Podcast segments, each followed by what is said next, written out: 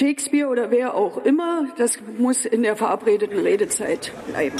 Ich möchte nicht antworten, ich muss antworten. Man könnte fast meinen, das wäre Absicht. Ich lasse Sie eine Zwischenfrage zu. Mit Rechtsradikalen rede ich nicht.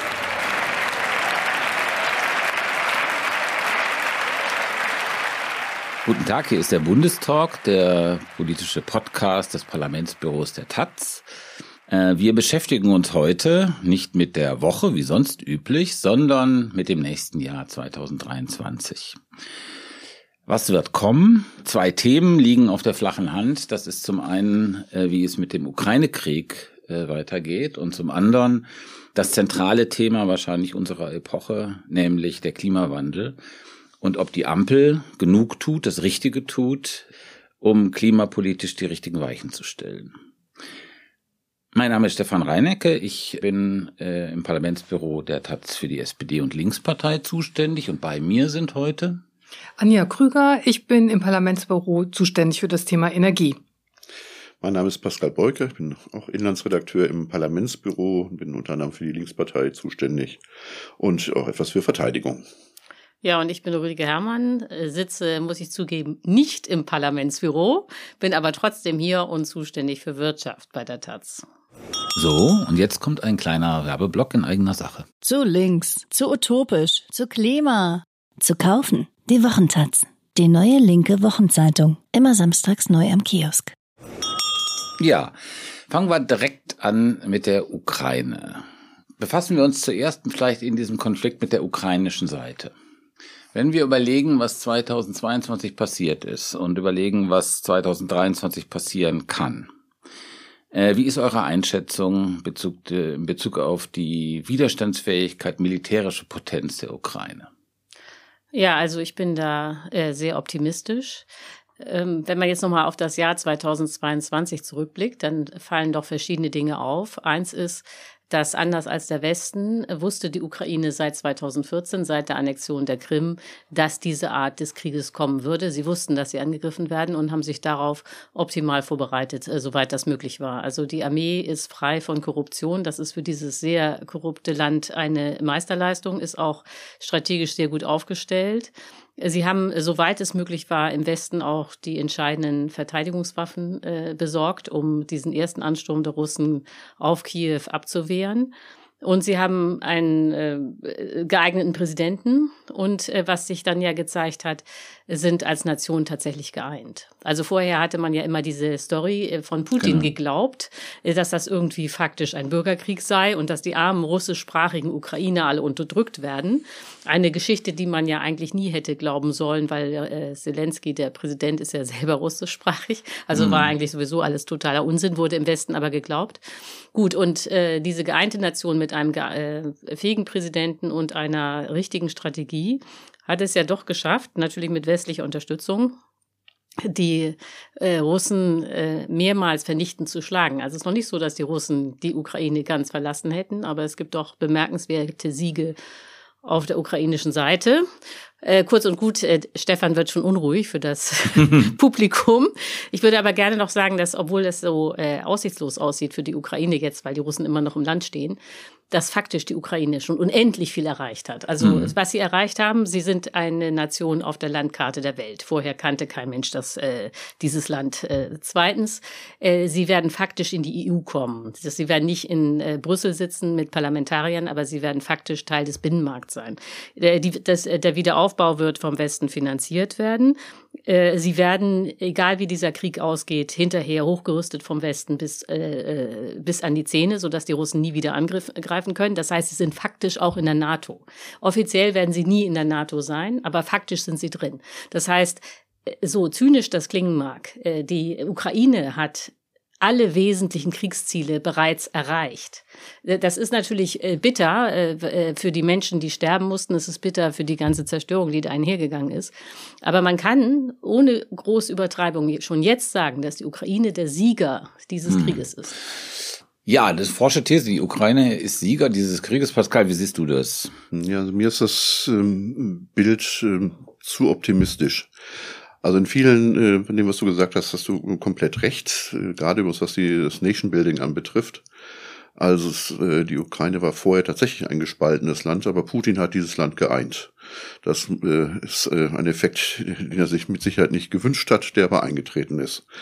Ähm, das heißt, auch die Widerstandsfähigkeit der Ukraine schätze ich auch sehr groß ein. Ähm, was äh, allerdings den Kriegsverlauf anbetrifft, ähm, bin ich skeptisch, äh, weil Russland eben nicht vernichtend geschlagen ist. Sie sind, sie haben heftige Niederlagen erlitten, aber sie sind eben nicht geschlagen und sie können. Äh, nee, das sage ich ja auch nicht. Ich sage nur, sie sind mehrfach, haben sie schwere Verluste hinnehmen müssen. Mhm. Ja, weil es auch äh, tatsächlich so ist, äh, wie du richtig festgestellt hast, dass sich äh, seit 2014 die Ukraine auf diesen Krieg vorbereitet hat und auch gerade äh, mit Hilfe der USA darauf vorbereiten konnte. Ja, genau. Weil äh, 2014 war diese Armee in einem komplett desolaten Zustand und das ist sie jetzt äh, deutlich nicht mehr zur großen Überraschung äh, Russlands.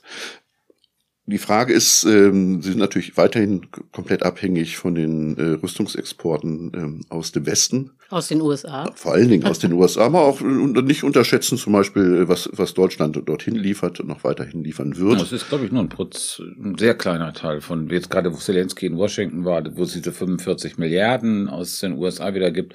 Ich glaube, Deutschland hat jetzt 222 Rüstungsgüter im Wert von zwei Milliarden, knapp zwei Milliarden geliefert. Nee, mehr als zwei Milliarden, 2,24 Milliarden, wobei diese Zahl irreführend ist, weil mhm. da zum Beispiel die Panzer im Ringtausch nicht damit eingezählt sind mhm. und und weil äh, zum Beispiel die, die gebrauchten äh, äh, Militärgegenstände aus Deutschland, äh, Panzer und ähnliches, Gepards und sonst was, die zählen äh, nach dem Zeitwert. Das heißt, äh, die werden wesentlich geringer veranschlagt, als real sind. Mhm. Also es ist, äh, es ist höher, es ist natürlich wesentlich niedriger ist als die USA. Das ist klar, das ist bei uns bei allen militärischen Aktivitäten so. Auch bei den Auslandseinsätzen ist immer die USA weit vor allen anderen, aber Deutschland ist da schon gut, trotzdem gut dabei im Vergleich zu den sonstigen äh, Ländern. Ähm, auf Deutschland kann sich plötzlich die Ukraine auch verlassen können. Ob sie sich auf die USA verlassen kann, ja, äh, das, das, ist, ist nochmal eine mhm. fragliche Geschichte. Ähm, mal sehen, wie dann der äh, Besuch äh, von Zelensky in den USA gewirkt hat. Aber die Republikaner sind äh, dort wesentlich zurückhaltender und skeptischer. Und das weiß man nicht, wie lange dort die Solidarität auf dieser Ebene mhm. aufrechterhalten bleibt. Ähm, meine, noch, das ist mhm. wichtig, also was man nicht vergessen darf, dieser Krieg kann wirklich noch sehr, sehr lange dauern. Russland setzt auf Zermürbung. Mhm. Ähm, das äh, ist sehr, sehr bitter, was gerade die, äh, die Menschen in der Ukraine erleben müssen. Mhm. Und, das, äh, und das ist auch noch steigerungsfähig. Das hat man gesehen, äh, was äh, äh, Putin in Tschetschenien angestellt hat. Und das ist ja immer, immer weiter eskalieren. Und das heißt, dieser mhm. Krieg kann auch unglaublich viele Menschen Und ich glaube, das ist auch das Problem. Vielleicht wird dieser Krieg gar nicht militärisch entschieden, weil wenn man sich anguckt, äh, Putin und die russische Armee, die erhalten sich ja an gar nichts, an kein Kriegsrecht, denen ist ja alles egal. Und äh, die haben ja, die zerstören gerade die Infrastruktur dermaßen, das ist wirklich beängstigend. Ich, deswegen finde ich, kann man auch nur hoffen, dass tatsächlich, äh, wenn es eine militärische Entscheidung gibt, die nächstes Jahr auch fällt, Schon alleine wegen der Unwägbarkeiten mit den USA. Die Vorstellung, dass Donald Trump, auch wenn es im Moment unwahrscheinlich aussieht, mhm. zurück an die Macht kommt, ähm, das ist ja wirklich beängstigend. Ich glaube, dazu muss man vielleicht noch ein Wort sagen. Also das ist, äh, glaube ich, schon ein Teil von Putins Kalkül. Und es ist eine Frage, ob ihr das auch so seht ähm, auf Zeit zu spielen. Also ein ja, wesentlicher ja. Punkt sind die Wahlen 2025 in den USA und die Republikaner, wenn ich das richtig sehe, da gibt's so eine Fraktion, die so ein bisschen isolationistisch ist, so die Trump-Fraktion und die anderen, die sagen teilweise, also so richtige Falken sind, die sagen, unser Problem ist China und Ukraine ist unwichtig. Beides führt aber zu dem Schluss, äh, diese massive Unterstützung der Ukraine dann eventuell runterzufahren. Ich denke, dass man das einziehen muss in Putins, äh, Ulrike schüttelt schon mit dem, schüttelt schon den Kopf, also hast du das Wort. Nein, also es ist natürlich klar, dass bei den Republikanern einige äh, kein Geld ausgeben wollen äh, für den Rest der Welt äh, und äh, die sehr isolationistisch sind.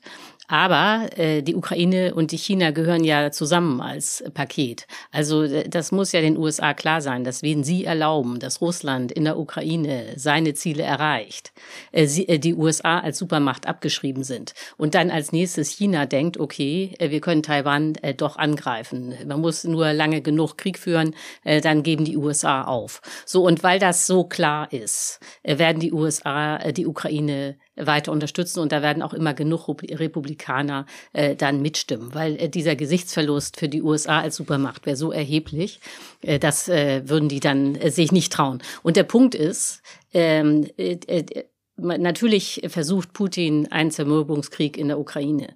Ich glaube nur, dass man sehen muss, dass die Zermürbung Russlands schneller geht als die der Ukraine. Aber woher weißt du das? Ja, also ist mein Eindruck, wenn ich äh, die Analysen von Militärstrategen lese. Denn also äh, natürlich wird die Ukraine jetzt sehr stark bombardiert. Äh, nur äh, wir als Deutsche wissen doch genau, dass das gar nichts bringt. Also das war nämlich auch die Taktik der Alliierten im Zweiten Weltkrieg. Man hat ganz Deutschland bombardiert und man hat den Zweiten Weltkrieg aber nicht aus der Luft gewonnen, sondern der Zweite Weltkrieg wurde gewonnen durch die Rote Armee. Also, und zwar durch diesen enormen Einsatz, das muss man natürlich so hart sagen, von Menschenleben am Boden. Und ohne Russland hätten die Alliierten äh, Hitler Deutschland niemals äh, äh, besiegen können, trotz der ganzen Bombardements, was übrigens auch erklärt, warum Russland na, im Zweiten Weltkrieg und nach dem Zweiten Weltkrieg so viel an Landmasse bekam. Ja gut, also das ist der kleine recht, Exkurs, aber jetzt, ich meine, das finde ich ja so überraschend, nicht? Die Russen haben erlebt im Zweiten Weltkrieg, dass Bombardements nichts bringen. Aber lass, so, jetzt macht äh, Putin genau den gleichen Fehler wieder. Mh, ja? Lass mich denn, ich glaube, das Kalkül ist ein anderes. Also das, du hast völlig recht, was dieses Moral Bombing anging, der Alliierten im Zweiten Weltkrieg, hast du völlig recht. Da bin ich ja froh. Äh, nein, nein, das ist, das ist einfach so. Also das war, äh, das hat natürlich schon Effekte gehabt in Bezug auf die Kriegsführungsfähigkeit von äh, NS-Deutschland, aber das Ziel, was sie damit verbunden haben, auf der Folie des Ersten Weltkriegs, das führt jetzt zu weit, egal. Aber was ich sagen wollte, das Kalkül von, von diesem russischen äh, Zerstörungskrieg, der da geführt wird, ist ein anderes, glaube ich. Das ist nämlich, oder ist die Frage, ist es nicht ähm, so viel zu zerstören und im Grunde genommen damit natürlich den Westen zu treffen, der den Wiederaufbau finanziert und immer also sozusagen mhm. so, so eine so eine so eine Schleife herzustellen von von Wiederaufbau, Zerstörung und letztlich zielt es darauf, die den Westen und die Unterstützungskräfte in den USA und in Europa für die Ukraine, die fundamental sind für die Ukraine, zu zerstören. Und zwar auf eine mittlere oder langfristige Sicht. Das scheint mir das russische Kalkül zu sein. Also, oder? dass das äh, Putin sich so vorstellt, kann ich mir alles, äh, glaube ich, sofort. Aber das kann ja äh, gar nicht funktionieren aus zwei Gründen. In dem Moment, wo also äh, die Ukraine, äh, Russland Kriegsverbrechen begeht und äh, das äh, Bombardieren von ziviler Infrastruktur ist ein Kriegsverbrechen, ist ja klar, dass man die Ukraine gegen diesen Barbaren unterstützen muss. Also äh, das, äh, das heißt, die Ukraine gewinnt dadurch moralisch noch mehr Argumente. Und der zweite Punkt ist, äh, dass natürlich viele Leute immer denken, oh Gott, wird das alles teuer in der Ukraine. Aber faktisch kann man ja diese ganzen Dollar und Euros, die man da braucht, um das Land wieder aufzubauen, aus dem Nichts drucken.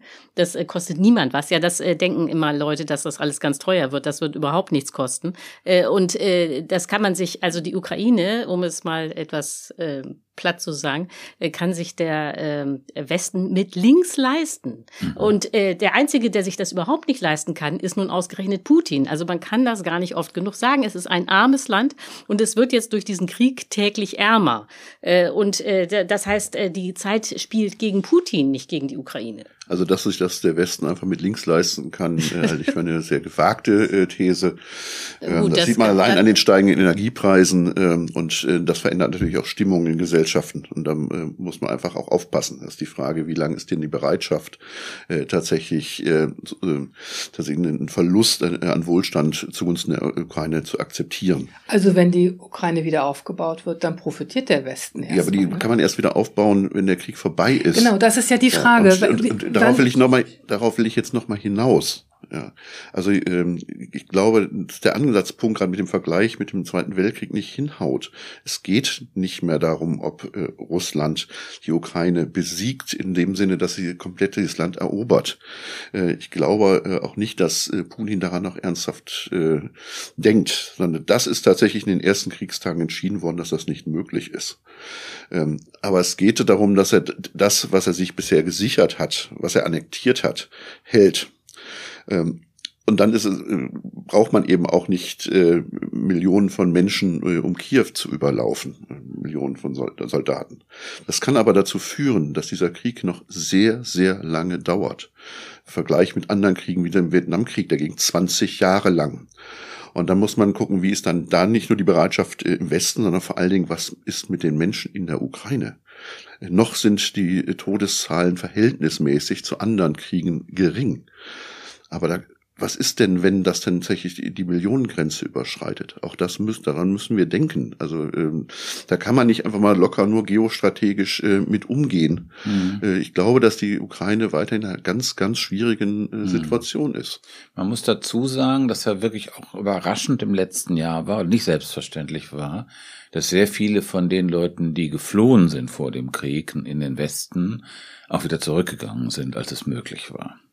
Und also wenn du sozusagen diese ähm, Vietnam einführst jetzt als, als Vergleichsbild, ja, dann ähm, erkennt man da ja, wo so ein nationaler Impuls ist, ähm, gibt es auch diese unglaubliche Widerstandsfähigkeit und Opferbereitschaft von Kollektiven. Und äh, wenn ich das richtig verstehe, in der Ukraine sehen wir ein ähnliches Bild. Ja, also und mein Punkt ist nur, wenn die Ukrainer sagen, wir wollen den Krieg beenden, bin ich sehr dafür. Wofür, wogegen ich absolut bin, ist, dass der Westen den Ukrainern erzählt, wann sie mit Putin verhandeln sollen. Weil nämlich aus meiner Sicht äh, ganz klar ist, dass Putin nicht verhandeln will, sondern äh, Putin träumt unbeirrt davon, dass er als großer Wiedervereiniger äh, der russischen Völker, die er selbst definiert hat, in die Geschichte eingeht. Also Putin ist, also muss man schon sagen, wahnsinnig und auf gar keinen Fall verlässlich. Er hat ja alle völkerrechtlichen Verträge mhm. gebrochen, um die Ukraine anzugreifen. Das heißt, mit dem kann man gar nicht verhandeln,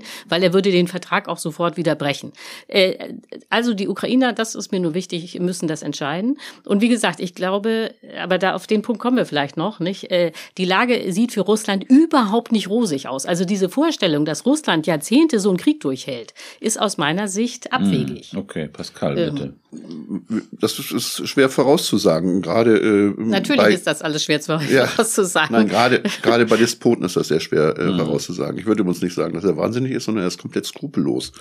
Äh, mhm. Und natürlich kann es trotzdem eine Situation eintreten, wo man mit ihm verhandeln muss. Aber wo ich dir ausdrücklich zustimme, es kann nicht am Westen sein, der Ukraine zu sagen, äh, dass sie zu verhandeln haben und wann sie zu verhandeln haben. Ähm, also das ist, das wäre uns tatsächlich auch eine äh, ja äh, fast schon neokolonialistische Sichtweise, mhm. sondern äh, das müssen äh, die Menschen in der Ukraine entscheiden. Ich, äh, deswegen war auch meine äh, meine Anmerkung nicht darauf äh, gerichtet auf irgendwelche äh, komischen Diskussionen hier von irgendwelchen merkwürdigen Professoren oder Bundestagsabgeordneten verschiedener Parteien, äh, die jetzt der Meinung sind, der, äh, der Westen müsste jetzt äh, auf die Ukraine einwirken. Wen meinst du?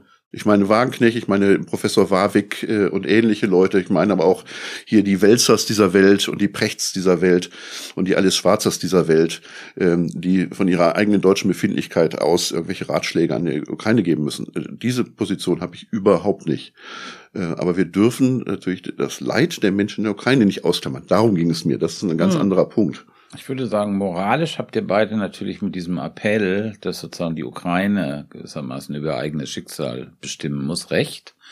Faktisch würde ich dann Fragezeichen hintermachen, weil es ja so ist, dass der Westen die Ukraine finanziert und diesen Krieg finanziert der Ukraine. Und es gibt westliche Kalküle. Ja, natürlich. Und äh, insofern sitzt der Westen, vor allem die USA, aber auch die EU da am längeren Hebel.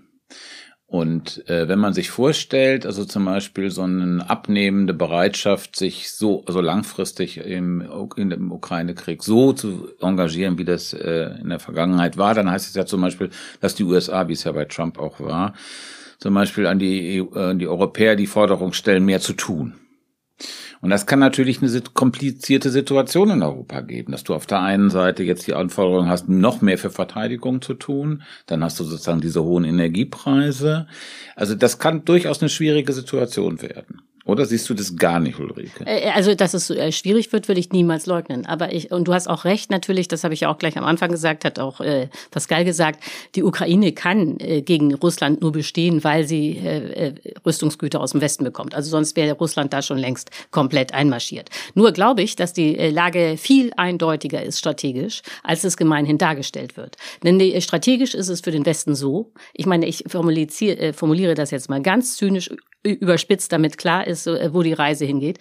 Äh, für, für den Westen ist dieser Krieg in der Ukraine einfach nur grandios, weil nämlich äh, Russland als Supermacht und sogar als Regionalmacht jetzt sich selbst zerstört. Man muss klar haben, dass äh, Deutschland, Polen äh, und eigentlich der gesamte Osten Europas seit ungefähr 400 Jahren nur mit einer einzigen Frage beschäftigt sind, nämlich was will Russland? Das ist für Europa niemals trivial gewesen, diese, dieses riesige koloniale Imperium nebenan zu haben. So, und jetzt wird man diese Frage los. Ganz einfach, weil Russland und das muss man jetzt mal so hart sagen, dumm genug ist, sich selber zu zerstören. Und aus der Sicht der äh, USA äh, läuft es äh, super. Je länger Russland in der Ukraine bleibt, desto mehr, äh, desto weniger ist von dieser Armee hinterher übrig. Der, das gesamte Waffenarsenal ist aufgebracht. Äh, sehr viele russische Soldaten, große Teile der Elitetruppen, alles wird in diesem Krieg von Putin vernichtet. Die Atomwaffen möglicherweise nicht. Ja, nee, die, die Atomwaffen sind ein eigenes Thema, zu dem man ganz viel sagen könnte. Aber die Wahrscheinlichkeit, dass die russischen russischen Atomwaffen funktionieren, ist nicht hoch. Dazu könnten wir jetzt eine eigene Sendung machen. Das sollten wir nicht ausprobieren. Nee, das sollten wir nicht ausprobieren, aber auch Putin sollte nicht ausprobieren, sie zu zünden, weil mhm. dann äh, sich herausstellt, dass er nur auf Nuklearschrott sitzt. Wie auch immer. Also jetzt, wenn wir jetzt mal davon ausgehen, dass es sich um einen konventionellen Krieg handelt, und das ist es ja im Augenblick, und es gibt keinerlei Hinweise, dass äh, Putin eine Nuklearbombe zünden wird, dann ist es so, dass äh, je länger der Krieg dauert, desto schwächer wird Russland. Und das ist für den Westen Europas und für die USA natürlich eine super Nachricht. Das heißt, es gibt strategisch gesehen für die äh, Europäer überhaupt keinen Grund, jetzt äh, zu sagen, dieser Krieg muss schnell enden. Deswegen ist es auch so, muss es auch so klar sein, dass die Ukrainer das entscheiden. Weil die sind ja die, die den Preis zahlen. Aber ist das nicht eine Einschätzung, die man schon am Ende des Kalten Krieges hatte? Da gab es auch die Einschätzung, äh, die ehemalige Sowjetunion, Russland, die sind eigentlich total am Ende, die sind wirtschaftlich am Ende, die sind sozusagen äh, weltanschaulich, ideologisch total am Ende. Und die haben sich aber dann ja schon ziemlich schnell regeneriert und ja unheimlich viele Kriege auch geführt. ist ja jetzt nicht der erste Krieg, den, den Russland führt. Und ich glaube, man darf nicht unterschätzen, was Russland für eine Regenerationsfähigkeit hat. Nee, also ich meine, Russland hat äh, äh, nicht viele Kriege geführt, sondern Russland hat einen Krieg in Tschetschenien geführt. Äh, Tschetschenien hat äh, 1,5 Millionen Einwohner und selbst äh, und es war ein absolut brutaler Krieg, da hat Pascal recht. Und selbst da haben sie sieben Jahre gebraucht für 1,5 Millionen. Und jetzt äh, dann haben sie noch mal kurz äh, waren sie in Georgien, war auch nicht so richtig der ganz große Erfolg. Und ansonsten waren sie mit vier Flugzeugen in Syrien, wo sie die Lufthoheit hatten. Das heißt, die Wahrheit äh, über Russland ist, die haben überhaupt keine Kriegserfahrung und genau so sieht der Krieg jetzt auch aus. Mhm. So, ja, aber sie äh, kompensieren das mit Brutalität. Ja, natürlich. aber das bringt, weil man muss unbedingt unterscheiden zwischen militärischer Strategie und was bringt strategisch was, was bringt taktisch was und allen möglichen anderen Maßnahmen, die man da noch macht. Und äh, Putin ist maximal brutal, aber es bringt ihm strategisch auf dem Boden genau gar nichts. Ich will jetzt ein etwas anderes Themen, äh, äh, nee, eine Variation zu okay. diesen sehr interessanten Thesen. Und zwar äh, war Zelensky ja in Washington und dabei ist rausgekommen, dass er diese Patriot bekommt, also diese Abwehrwaffen äh, von den von den USA. Es gibt ja sowas wie so eine Biden-Doktrin, kann man sagen, mhm. und die bedeutet, dass die Ukraine eben diesen Krieg nicht verlieren wird und Russland ihn nicht gewinnen wird. Und das hat aber die, ähm, das beinhaltet, dass die USA bis jetzt äh, eben Patriot liefern, aber keine ballistischen äh, äh, Raketen sozusagen, die tief in das russische Gebiet eindringen können. Das hat Biden ja sozusagen so äh, direkt erklärt. Hat er ja einen Text in der New York Times In der New York Times im Mai, ganz genau. Und daran halten die sich die, die USA auch dran und die Europäer ja auch. Und jetzt gibt's ja diese schon seit längerem die Diskussion darüber, ob die äh, Ukraine Panzer mit denen sozusagen so ein Vorstoßen auf russisches Gebiet potenziell möglich wäre, oder äh, Flugzeuge oder äh, eben Mittelstrecken oder äh, also ähm, äh, Raketen mit größerer Reichweite, ob die, ob die die von dem Westen bekommen sollen. Wenn wir dieses Szenario, was ihr jetzt, äh, was wir hier beschrieben haben, uns jetzt mal vergegen, vergegenwärtigen, was spricht dafür und was spricht gegen so eine Änderung der, so eine Ausweitung dieser beiden Doktrinen in Bezug auf mehr ähm, und ähm, mehr Waffen mit weiterer Reichweite. Naja, das beiden Doktrin äh, hat ja in die Grundlage, dass die US-Administration äh, die Schlagkraft der äh, russischen Atomwaffen etwas anders einschätzt als Ulrike äh, und eher nicht davon ausgeht, dass das nur Schrott ist. Ähm, und davon würde ich übrigens auch nicht äh, ausgehen. Das finde ich eine, ich möchte es auch, wie gesagt, nicht ausprobieren. Äh, Nein, weil, natürlich nicht. Weil wenn, wenn Ulrike sich irrt, ist das für uns unangenehm, das freundlich zu formulieren. Ja, aber ich glaube, dass man jetzt auch diese extreme Angst vor der Nuklearbedrohung auch nicht immer ganz hoch hängen sollte. Ne? Ja, aber äh, mhm. also deswegen ist aber diese die, ist die beiden Doktrinen klug und ich glaube, äh, dass man äh, sie auch beibehalten äh, sollte.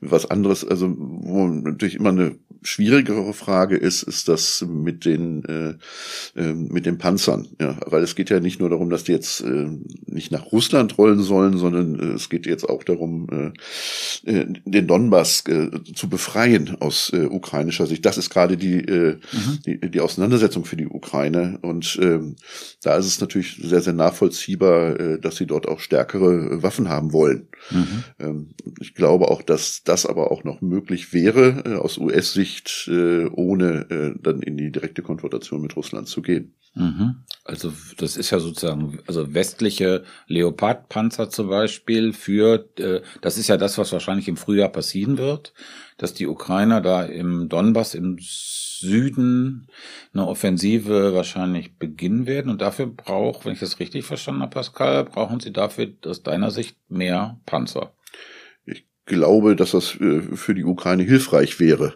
äh, wenn sie dort mehr Panzer haben. Ähm, man darf, äh, wie gesagt, auch die russischen Kräfte nicht unterschätzen. Es gibt allerdings auch die Thesen, dass andersrum gleichzeitig Russland eine Offensive Natürlich, plant, in Kiew, auf ja. Kiew. Mhm. Das heißt, dass man dann wieder an mehreren Fronten unterschiedliches Getümmel sieht. Also, aber ich glaube trotzdem glaube ich nicht, dass die Kraft ausreichen wird für die Ukraine. Deswegen diese Einschränkung mhm. gerade tatsächlich den kompletten Donbass äh, zu befreien. Und das ist natürlich äh, ein Problem, weil ich, ich befürchte immer noch, äh, dass das ein äh, endlos langer äh, Stellungskrieg werden Sollte wird. denn die Deutschland oder die EU oder der europäische Teil der NATO ähm, der Ukraine mehr Waffen liefern? Also wie zum Beispiel solche Panzer, mit denen man solche Operationen unternehmen kann. Hältst du das für sinnvoll oder? Hier am Tisch in den Raum gefragt. Ist das sinnvoll? Das wäre sozusagen das, was Scholz oder vor allen Dingen Scholz bis jetzt immer negiert hat und abgelehnt hat. Äh, aber sieht das jetzt vielleicht nach einem Jahr Krieg anders aus? Naja, das Problem ist ja, äh, dass die, also jetzt um das aus Scholz Sicht darzustellen, dass die USA äh, weiterhin selber keine Panzer liefern, obwohl die USA natürlich Panzer haben. So, äh, und zwar in Massen. Äh, und die USA sagen, äh, äh, für die USA gibt es eigentlich zwei Argumente. Erstens, das kann man jetzt finden, wie man will, aber die USA findet, die Ukrainer haben genug Panzer. Ist ja nicht so, dass da gar keine Panzer wären. Jetzt, äh, das kann ich jetzt militärisch nicht beurteilen, aber die USA finden, da sind genug Panzer für das, was die Ukrainer erreichen sollen. Zweiter Punkt ist, äh, die USA finden, äh, dass ihre Panzer zu kompliziert sind, ja. als dass man sie jetzt ohne ewiges Training ähm, in äh, der Ukraine einsetzen kann. Und woran sie überhaupt kein Interesse haben, ist, äh, dass da Panzer liegen bleiben und dann von den Russen äh, gekapert werden. So, das will man nicht. Also keine Panzer in die Ukraine. So, da, da wird sich auch in den nächsten Monaten, nehme ich mal an, nichts ändern an dieser strategischen Entscheidung der USA. So, jetzt sitzt also äh, äh, Scholz da äh, mit der Frage, äh, die USA liefern ihre Panzer nicht, soll ich Leopard äh, liefern? Also USA ganz großzügig hat schon gesagt, ja, wenn, Russ, äh, wenn Deutschland will, kann das ruhig Panzer liefern. also wer wenn dann im, im, im Europäischen Verbund. Ja, also, das müsste ne? dann, glaube ich, das Mindeste sein. Also mhm. diese Idee, nur die Deutschen liefern da Panzer, ist aus meiner Sicht total abwegig. Gibt es denn prinzipielle Gründe dagegen? Also diese Frage mit diesen Panzern, die wurde ja so rauf und runter und sehr heftig diskutiert und auch sehr mit prinzipiellen Ein Einschränkungen, also immer mit diesem Verweis auf äh, man darf den, das ist schwierig, den Krieg auf russischem Territorium äh, zu verlagern, immer mit Verweis auf die Atomkriegsgefahr. Ist das äh, also ich glaube Glaubt nicht, ihr, dass, dass das noch immer ein plausibles Argument ist oder ist das, hat das weniger Strahlkraft als von noch vor einem halben Jahr? Das hat weniger Strahlkraft, äh, weil es ja äh, Behauptungen gab, ähm, überhaupt wenn man da Waffen hinliefern äh, würde, würde das den Atomkrieg beschwören, was ein sehr irrationales Argument war. Was aber natürlich immer generell bleibt, aus meiner Sicht, dass ich, ich ja der, der Meinung bin, dass aufgrund der, der deutschen Geschichte des Ersten und des Zweiten Weltkrieges Deutschland nirgendwohin in dieser Welt Waffen liefern sollte. Ähm, das bleibt tatsächlich einfach bestehen. Aber das ist eine Grundsatzposition, was was anderes ist, äh, dass die Ukraine jedes mhm. Recht der Welt hat, äh, sich Waffen äh, überall zu besorgen. Aber muss man immer noch bei den Panzern kleine Einschränkungen machen. Also das mit der Ausbildung stimmt übrigens. Das ist tatsächlich nicht so profan. Mhm. Ja, ähm, das galt ja übrigens auch für den Gepard und ähnliches. Ähm, deswegen ist man ja am Anfang dahin, dahin gegangen und hat geguckt, dass die alte russische Panzer kriegen, die kennen sie.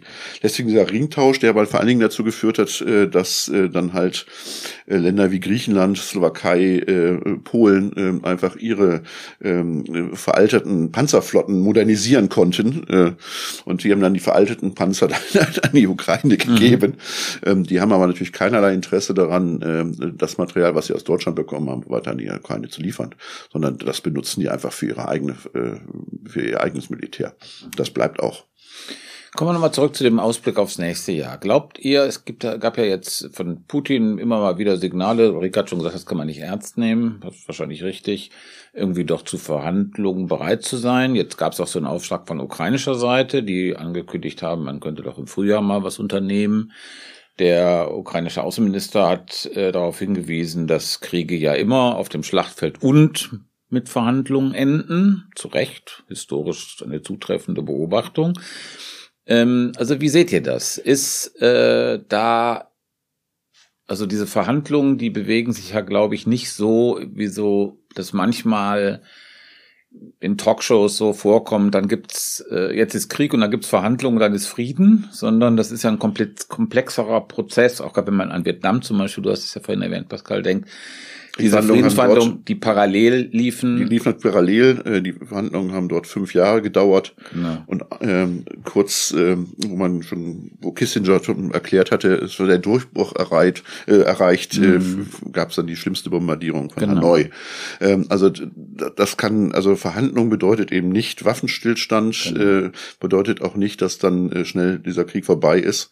Und noch sind allerdings die die Grundlagen dann nicht für gegeben. Du hast ja richtig darauf hingewiesen, dass beide beide äh, Seiten Signale senden, aber die russischen Signale sind natürlich vergiftet, also äh, weil die russische Seite sagt, ähm, Grundlage ist äh, das, die Akzeptanz der Annexion der Gebiete. Also das heißt, dass diese Gebiete jetzt zu Russland gehörten und dann kann man verhandeln, aber das ist äh, eine schwierige Verhandlungsausgangsposition für Verhandlungen, äh, weil diese Verhandlung wird äh, die Ukraine nicht führen können unter den Bedingungen. Verhandlung ist auch ein großes Wort. Also was es ja gibt, sind auf jeden Fall schon Gespräche. Hat man ja gesehen mit, mit dem Abkommen äh, der Weizenlieferung und so mhm. und ähm, die Häfen freizugeben. Und das heißt, es gibt Gesprächskanäle und das ist ja schon mal es ganz. Es gibt ja auch einen Gefangenenaustausch. Ja, mhm. es gibt also es gibt auf jeden Fall mhm. äh, passiert etwas auf diplomatischer Ebene und das äh, falls dass man da keine Details mitbekommt, das liegt einfach in der Natur der Sache, das ist ja klar. Es gibt ja viele ähm, Friedensforscher oder auch Militärforscher, die sagen, ähm, ein Krieg hat seine eigene Logik und erst wenn sozusagen beide Seiten am Ende sind, dann kann man überhaupt über Verhandlungen reden. Und das ist wahrscheinlich in diesem Fall ja auch so. Es gibt viele Leute, die erwarten, dass auf jeden Fall bis zum kommenden Sommer ja noch weitergeht, militärisch, was sehr mhm. wahrscheinlich ist, so schlimm es ist. Mhm. Weil bis dahin quasi beide Seiten noch genug Kraft haben.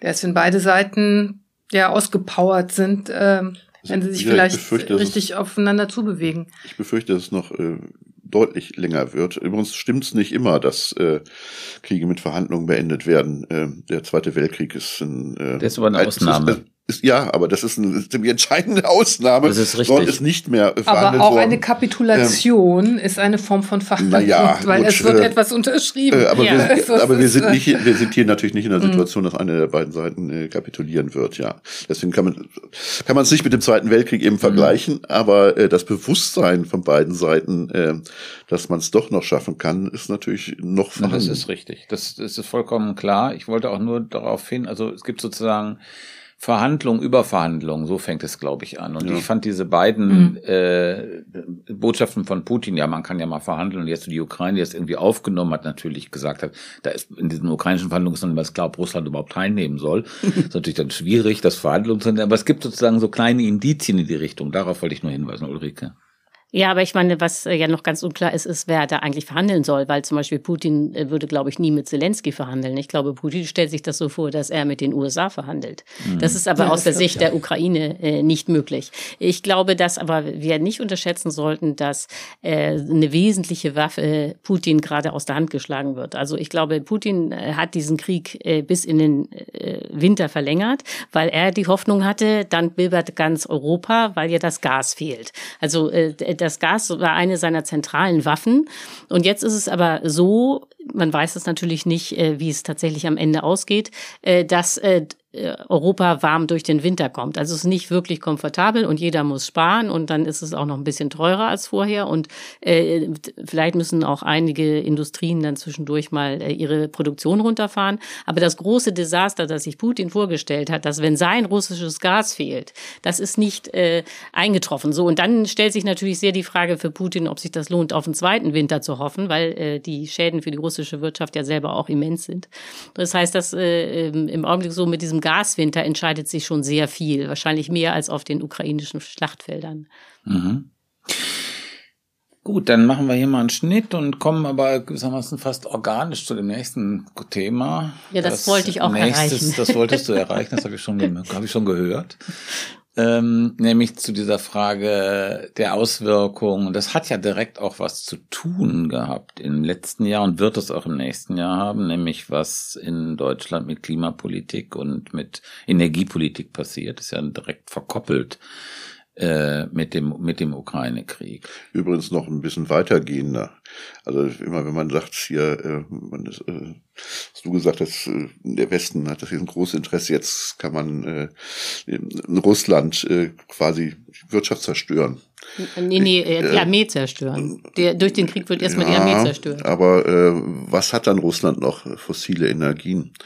Und ähm, das ist natürlich für die Klimapolitik äh, nicht unentscheidend, äh, weil Deutschland äh, kann seine ganzen Klimaambitionen sonst wohin stecken, wenn äh, es nicht dort auch entsprechende Aktivitäten in Russland und in China gibt, weil mhm. du dort eine ganz andere Dimension an Klimazerstörung hast als in, in Deutschland. Es gibt natürlich einen Zwang zur Kooperation über ja. den Klimawandel global, da hast du völlig recht.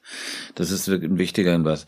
Anja, ähm, wie würdest du denn beurteilen die, die Auswirkungen dieses Ukraine-Krieges auf die Energie-Klimapolitik äh, in der Bundesrepublik? Ähm, ich würde sagen, es gibt eine Zweiteilung. Einerseits sehen wir auf jeden Fall das Zurück zu fossilen Energien, LNG, ich glaube 20 Kohlekraftwerke laufen weiter oder werden nicht abgeschaltet. Das ist natürlich schon ziemlich bitter. Auf der anderen Seite hat aber quasi jetzt auch der letzte CSUler eingesehen, dass man einfach den Ausbau der erneuerbaren Energien braucht. Und ähm, da gibt's also auch was auf der Haben-Seite bei, bei allen Problemen. Das Problem ist ja, es gibt ja kaum eine Alternative. Ich finde, ähm, Du hast völlig recht. Es gibt kein, kein Energiedesaster in Europa. Es sieht so aus, als würden wir durch den Winter, mhm. gut durch den Winter kommen. Also auch durch äh, die Preisbremsen, glaube ich, ein ganz wichtiges Instrument, um die Akzeptanz auch wirklich zu er, der, der Politik der Ukraine-Unterstützung zu erhalten. Ähm, und ich glaube auch, dass dass es genug Energie gibt. Also natürlich muss gespart werden, überhaupt gar keine Frage, diese berühmten 20 Prozent und so. Aber die Zeichen stehen noch ganz gut, dass äh, Deutschland und Europa wirklich gut durch den Winter kommen. Das hat natürlich jetzt abgesehen vom Geld auch einen ganz hohen klimapolitischen Preis. Und da wäre es natürlich sehr viel da wäre es absolut wichtig gewesen, wenn die Regierung gesagt hätte, mhm. so für jedes Braunkohlekraftwerk, was weiterläuft, da machen wir jetzt für das eine ein Tempolimit, für das zweite verbieten wir Inlandsflüge. Also wenn es quasi so eine Kompensationsrechnung gegeben mhm. hätte. Und es ist ja auch möglich, theoretisch. Nicht mit der FDP, aber es ist jetzt technisch, wäre es nicht wirklich ein Problem gewesen. Und das ist wirklich äh, fatal, dass das fehlt. Glaubst du, dass das nur an der FDP liegt? Also hätten SPD und Grüne hätten das hätten sowas gemacht? War also, der politische ja, ich Wille glaube da? zum Beispiel ja? Tempolimit hätten, Ja. also wenn es jetzt nur Rot-Grün gegeben hätte, ja, Mhm. das in dieser Situation. Ansonsten vielleicht nicht, aber in dieser Situation. Ja, weil es ja auch eine Mhm. Mehrheit in der Bevölkerung gibt. Ja. Äh, Die Bevölkerung Ja. ist dafür.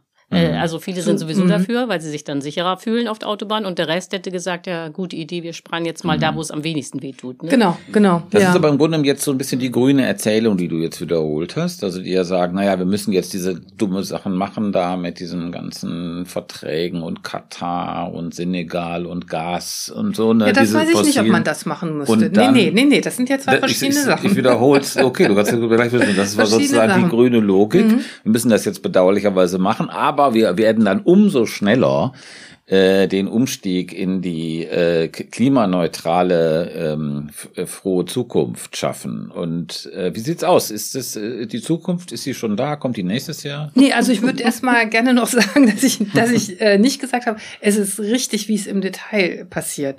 Also zum Beispiel, ähm, es gibt verschiedene Studien, die sagen, es gibt zu viele LNG-Terminal. Es, es gibt ja Mhm. einen In Europa. Standort in, für Deutschland, nur Mhm. alleine, was Deutschland jetzt aufbaut. Und es ist auch ziemlich klar, dass, dass es einfach, dass die Verträge, die sind so langfristig, da geht es jetzt nicht darum, einfach nur ein, zwei Jahre was zu überbrücken, sondern eine neue Infrastruktur aufzubauen. Die kann man dann vielleicht umstellen auf Wasserstoff, aber auch nicht auf Knopfdruck, ist auch sehr teuer und noch nicht im Detail geplant. Und ähm, das ist eigentlich genau dieses Festklopfen auf eine neue fossile, auf, auf eine neue fossile Infrastruktur, die man genau nicht braucht und nicht machen darf. Und da siehst du eine Alternative. Das, das, wenn nicht, also das, was sozusagen hier als äh, Sachzwangslogik von der Regierung uns verkauft wird, da sagst du, das wäre aber auch anders möglich. Ja, ja. Also es gibt viele Studien dazu, die sagen, dass zum Beispiel das, was da jetzt äh, an, Terminals aufgebaut wird, dass das völlig überdimensioniert ist und dass ähm, bei Einhaltung von Sparzielen, aber auch natürlich einem immensen Ausbau der erneuerbaren Energien, dass man das nicht so Mhm. groß aufbauen muss. Wobei man natürlich schon sagen muss, der Ausbau der erneuerbaren Energien läuft nicht so, wie er sowieso laufen müsste. Also jetzt nicht nur wegen der Energiekrise, sondern auch generell wegen der Transformation der Wirtschaft. Mhm. Wie sieht's denn aus mit dem Ausbau der Erneuerbaren? Das war ja sozusagen der, die große Ankündigung von Scholz, von den Grünen sowieso. Jetzt hat man in diesem Jahr 22 jetzt noch nicht so viel davon gesehen. Aber wie gesagt, kommt das denn dann alles, wird dann nächstes Jahr dann alles gut oder besser? Also ich meine, ich glaube, es ist sehr schwer, diese Ausbauziele, die man sich da gesetzt hat, äh, zu erreichen. Aber das liegt daran, dass sie extrem ambitioniert waren. Also bis 2030 äh, sollte sich ja der Windpark verdoppeln, so ungefähr. Und die Solaranlagen sollten sich irgendwie auch so mehr oder minder verdoppeln. Und ähm, äh, das wird man irgendwie nicht schaffen, weil das würde bedeuten, dass man jetzt äh, pro Jahr bei der Windkraft, glaube ich, fünfmal so viel und bei der Solarkraft äh, viermal so viel ausbaut wie bisher.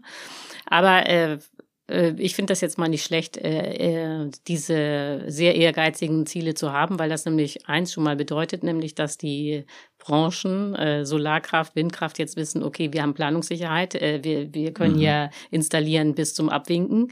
Äh, woran es dann konkret scheitern dürfte in der nächsten Zeit sind Arbeitskräfte. Mhm. Ähm, aber, äh, da, aber überhaupt man langfristig kriegt man nur Arbeitskräfte in diese Branche, wenn genauso langfristig klar ist, dass der Ausbau äh, extrem politisch gewollt ist. So und das steht jetzt eigentlich im Koalitionsvertrag schon drin und deswegen, auch wenn das am Ende nicht erreicht wird, ist das schon mal sehr hilfreich, dass es überhaupt drin steht. So und dann hat ja die Koalition zwei äh, Gesetze beschlossen, die eigentlich sehr hilfreich sind. Das eine ist, äh, dass Windkraft jetzt sozusagen höchste öffentliche Bedeutung hat und damit nicht mehr so leicht ausgehebelt werden kann durch äh, Naturschutz und so. Also ich, Naturschutz ist wichtig, aber das Mhm. wurde ja oft auch sozusagen missbraucht Mhm. als Klientelpolitik nach dem Motto, ich bin sehr für Windkraft, aber nicht bei mir. Mhm. So diese Art von Vorgehen äh, wird möglich, nicht mehr so möglich sein. Und das Zweite ist ja, dass im Gesetz jetzt drin steht, dass jedes Land, jedes Bundesland zwei Prozent seiner Fläche für Windkraft ausweisen muss. Mhm. Und das hebelt diese Abstandsregelungen aus, äh, die ja gerade in Bayern besonders Das abstrus betrifft sind. den Süden, ne? Ja, genau. Brandenburg nicht hat man ja- Brandenburg. Brandenburg Nee, hat nee. ja schon mehr Mhm. als genug, aber Ja. äh, Bayern hat nichts ausgewiesen und dann immer zwei Kilometer Abstand bis zum nächsten Haus.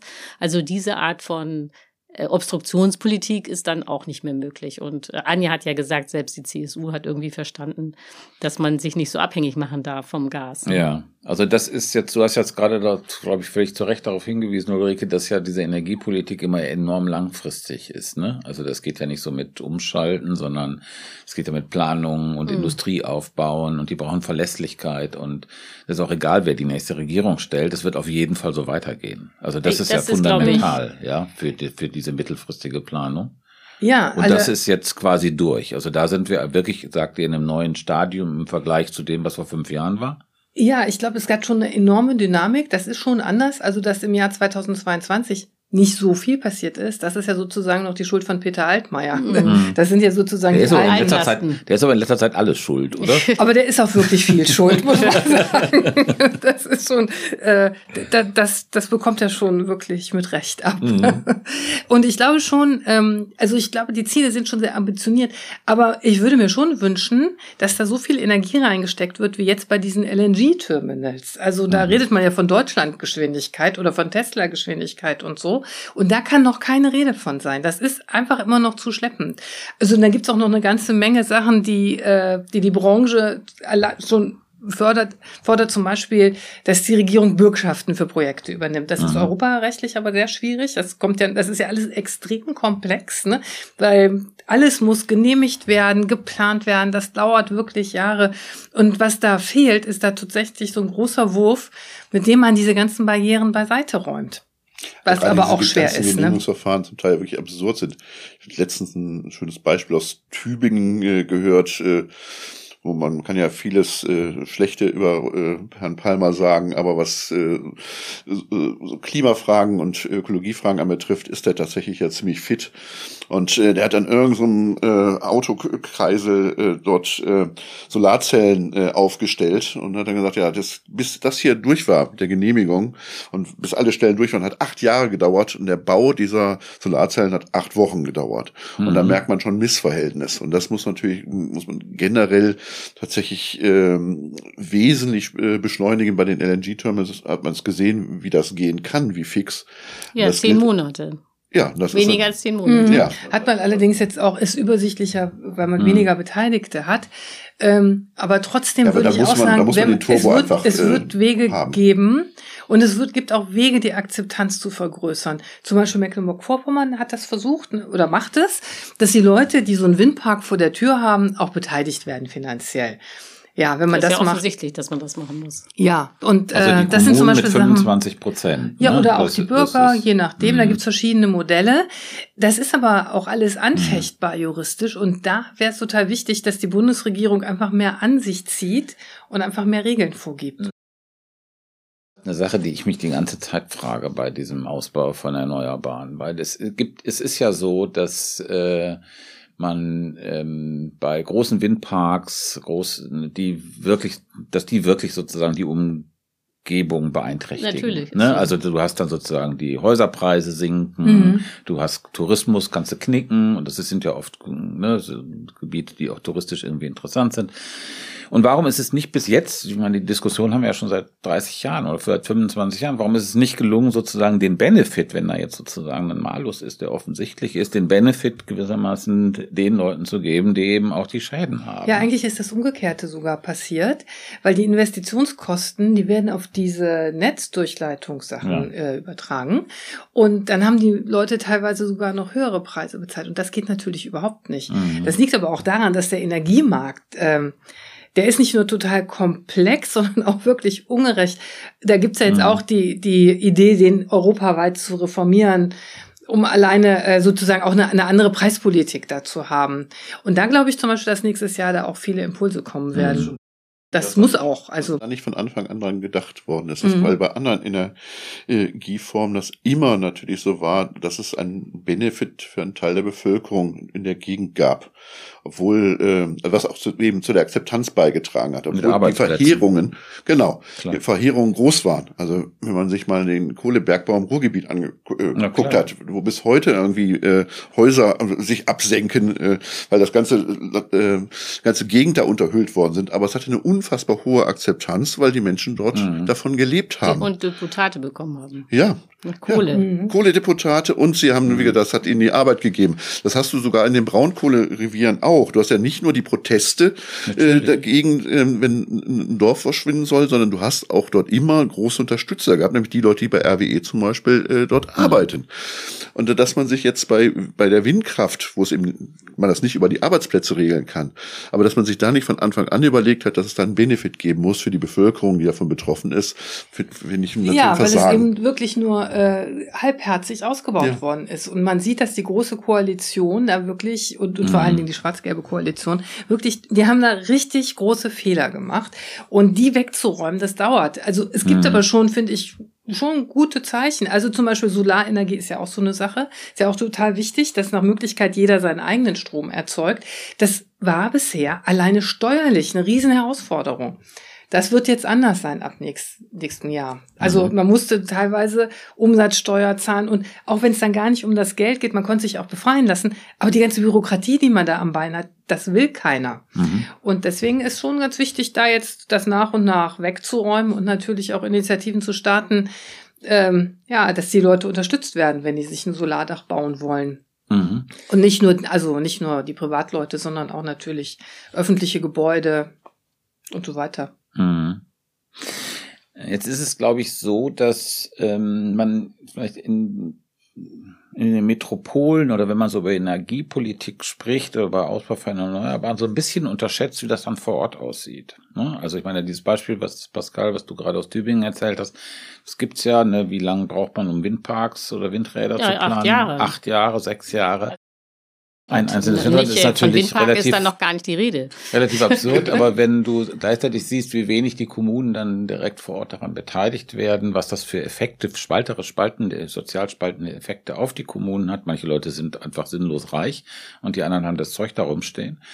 Ähm, dann ist schon die Frage, ob man jetzt, wenn man das jetzt ernst macht damit, also wenn die Ampel zu Recht aus den besten Gründen zu ernst macht damit und man da nicht doch eine Menge lokale äh, Konflikte und auch Stadt-Land-Konflikte und Vertiefung von Stadt-Land-Konflikten äh, bekommt. Aber die hat man ja sowieso schon.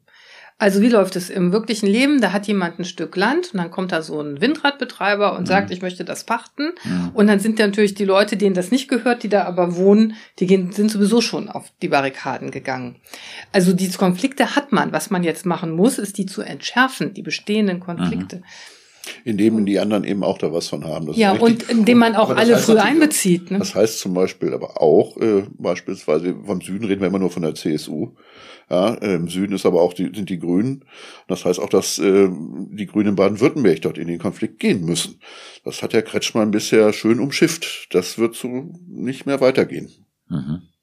Ja, aber Kretschmann hat immer behauptet, äh, die Naturschutzregeln hätten ihn daran gehindert. Ja, ja. Aber das, das wird spannend. Ja, das ja, wird spannend, das wird genau. spannend, wie das weitergeht. Mal vielleicht so eine kleine Schlussfrage. Ähm, was glaubt ihr denn, also wir haben jetzt so, ein, so, ein, ähm, so eine Skizze entworfen ähm, über den Krieg und auch was das für Effekte durchaus haben wird auf Deutschland, auf Europa in Bezug auf Energiepreise und Belastung und gleichzeitig diesen Ausbau von, von Erneuerbaren. Ähm, ist Deutschland 2023 in der Lage, das ohne was Annalena Baerbock hat schon mal von Volksaufständen geredet, so ein bisschen unberatenerweise im Frühsommer. Aber sozusagen diese sozialen Friktionen, die man jetzt so eher so, so Haarrisse sieht, ja, werden die deutlicher, werden die tiefer werden 2023? Was glaubt ihr?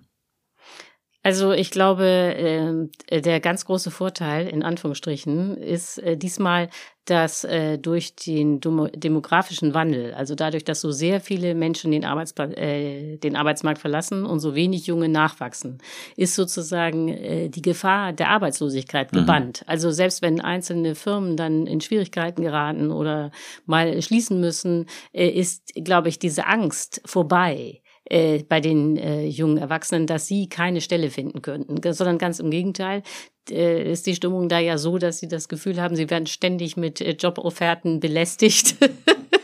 alle wollen, dass sie ganz schnell mhm. studieren und dann ganz viel arbeiten. Und müssen ihre äh, Work-Life-Balance verteidigen. ja, die ja. sind mhm. alle damit beschäftigt, ihre Work-Life-Balance zu bitte. Mhm. Aber das ist natürlich erstmal als äh, Situation äh, nicht schlecht, äh, dass äh, die Arbeit, die Erwerbsfähigen alle das Gefühl haben, äh, dass ähm, sie auf keinen Fall in die bitterste Armut abstürzen, weil sie einen Arbeitsplatz äh, finden werden. Dann gibt's natürlich immer noch den Ärger darüber, dass äh, vielleicht Energie teurer ist als sonst und so. Äh, aber ich bin eigentlich ganz optimistisch, zumal jetzt die Wirtschaft selber ja denkt, dass sie gar nicht in die Rezession schlittern wird, sondern einfach so äh, ohne Krise da jetzt durch die Krisen kommt. Aber man äh, weiß es nie, nicht? Mhm.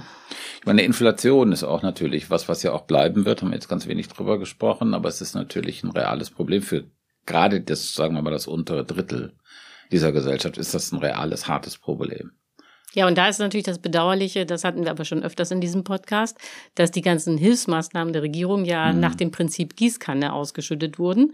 Das heißt, äh, man hat nicht äh, zielgenau versucht, die untere, das untere Drittel mhm. zu entlasten, sondern irgendwie sind immer alle äh, mhm. beteiligt worden. Also auch bei der Gaspreisbremse, nicht? Also ohne das jetzt wieder aufs Tapet zu bringen. Aber natürlich profitiert auch der Villenbesitzer mit seinem Pool. Mhm. Äh, und das ist natürlich blöd, dass man Milliarden staatliches Geld aufwenden muss. Äh, ja, und dass es keine die, Obergrenze gibt. Das ja. finde ich auch. Mhm. Also das finde ich ist auch einfach nicht zielgenau genug, würde ich auch sagen.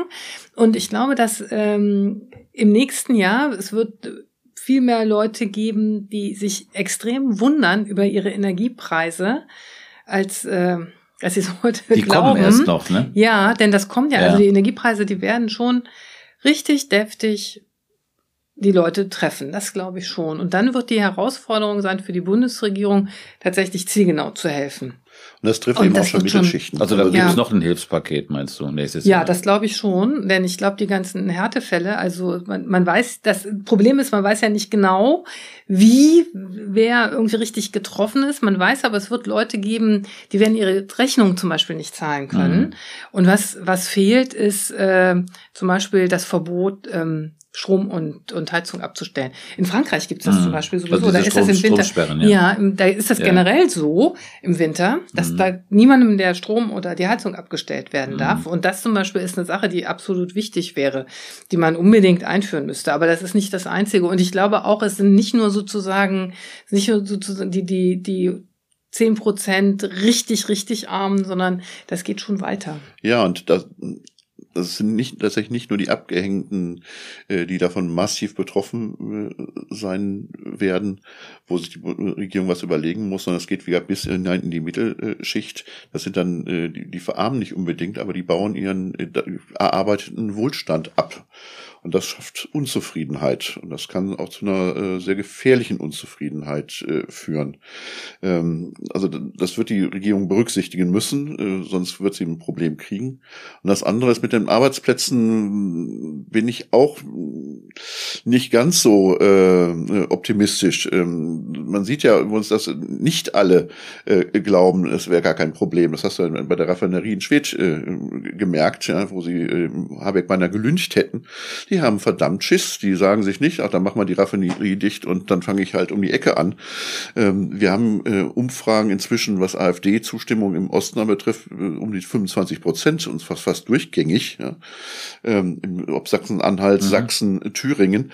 Ähm, das speist sich aus dieser generellen äh, Angst und Unzufriedenheit, äh, die die Leute dort haben. Die glauben nicht, dass wenn sie arbeitslos würden, auch gerade nach den Erfahrungen übrigens nach der Wende, äh, dass sie dann einfach irgendwo anders anfangen. Aber ist das nur ein Problem, nur im, das, was du nur im Osten siehst, oder? Ich sehe das dort verstärkt. Äh, aber du hast es natürlich auch im Westen. Du weißt auch nicht, wie die Automobilindustrie sich weiterentwickelt. Gerade bei den Zuliefern finden die tatsächlich was Neues und glauben die Leute, dass sie was mhm. Neues finden. Mhm. Also ich, äh, also deswegen glaube ich, dass es äh, entsprechend äh, einfach die Bundesregierung das berücksichtigen muss. Es ist kein Automatismus Mechanismus, mhm. Ähm, dass äh, die Leute äh, dort ja ausrasten. Mhm. Ähm, äh, aber die Ampelkoalition wird dort sehr, sehr genau aufpassen müssen und muss dagegen steuern. Nee, ich wollte nur sagen, das stimmt natürlich. In Schwedt ist es schwierig, einen neuen Arbeitsplatz zu finden. Das liegt aber auch an dieser Lage von Schwedt. Und da war natürlich diese Raffinerie auch der einzige Industriearbeitsplatz, der gut bezahlt hat. Ähm, das, das will ich nicht leugnen, dass es da so lokale äh, Pockets gibt, wo man dann äh, es schwer hat, einen ähnlichen Arbeitsplatz zu finden. Aber insgesamt wäre ich da nicht so skeptisch. Also auch gerade nicht für die Automobilindustrie falls er die Schwierigkeiten bekommen sollte, wonach es im Augenblick auch gar nicht aussieht, dann wäre es ja so, dass die meisten, die da am Band stehen, sind faktisch Handwerker.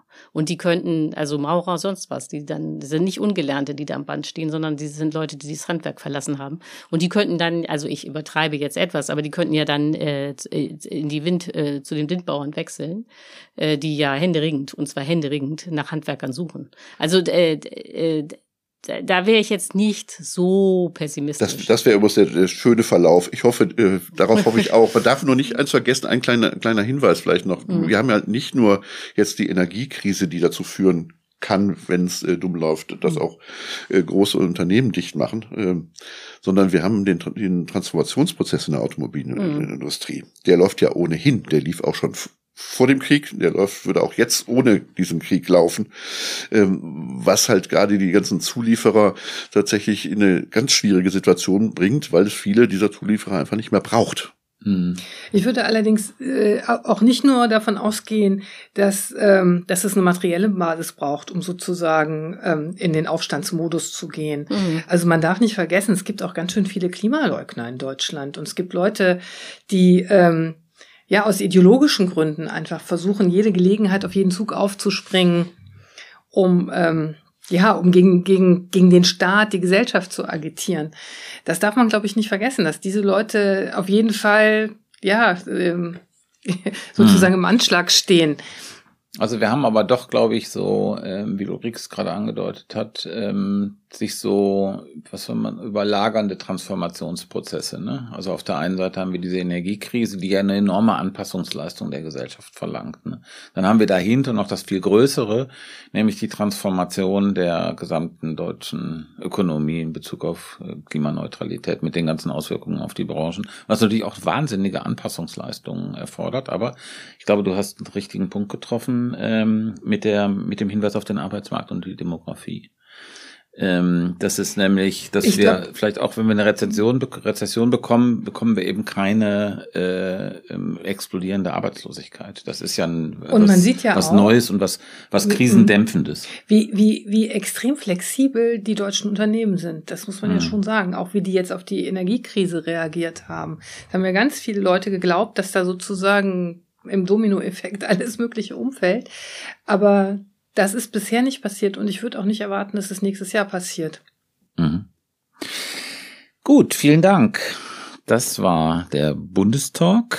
Ähm, ich bedanke mich bei Nikolai Kühling für die Produktion und bei Anne Fromm für die Redaktion. Wenn es euch gefallen hat, dann gebt uns ein bisschen Geld über Tatsalig. Das ist immer gern gesehen. Ihr könnt auch genauso gern gesehen, äh, eure Meinung oder Kommentare, Fragen schicken an bundestalk.taz.de.